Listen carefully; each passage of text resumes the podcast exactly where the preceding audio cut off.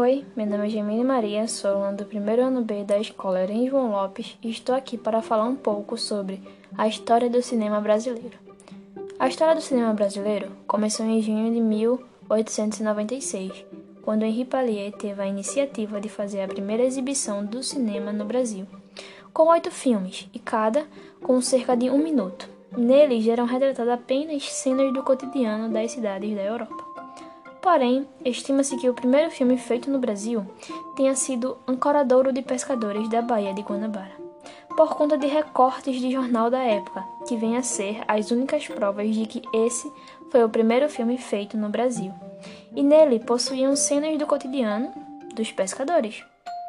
A princípio, o cinema era mudo, só com imagens e efeitos sonoros. Um belo exemplo é os filmes do ator Charlie Chaplin, por exemplo. O Circo, O Garoto, O Grande Ditador e muitos outros. O cinema falado, que nós conhecemos hoje em dia, surgiu por volta de 1926, porém o som já existia desde o fim do século XIX.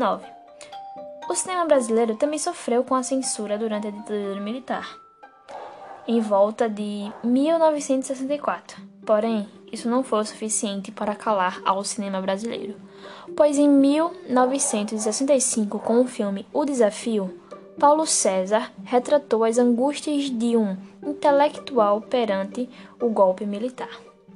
Em 1967, Glauber Rocha mostrou o desejo de ruptura revolucionária na própria forma estética do filme em Terra em Transe.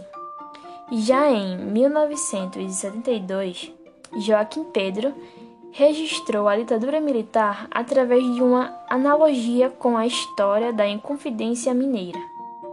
E após a censura, o cinema começou a retratar claramente o governo militar, que teve como resultado obras como Para Frente Brasil, de Roberto Farias, em 1983, O Bom Burguês, de Oswaldo Caldeira em 1982, entre outros filmes que retrataram sobre esse tempo.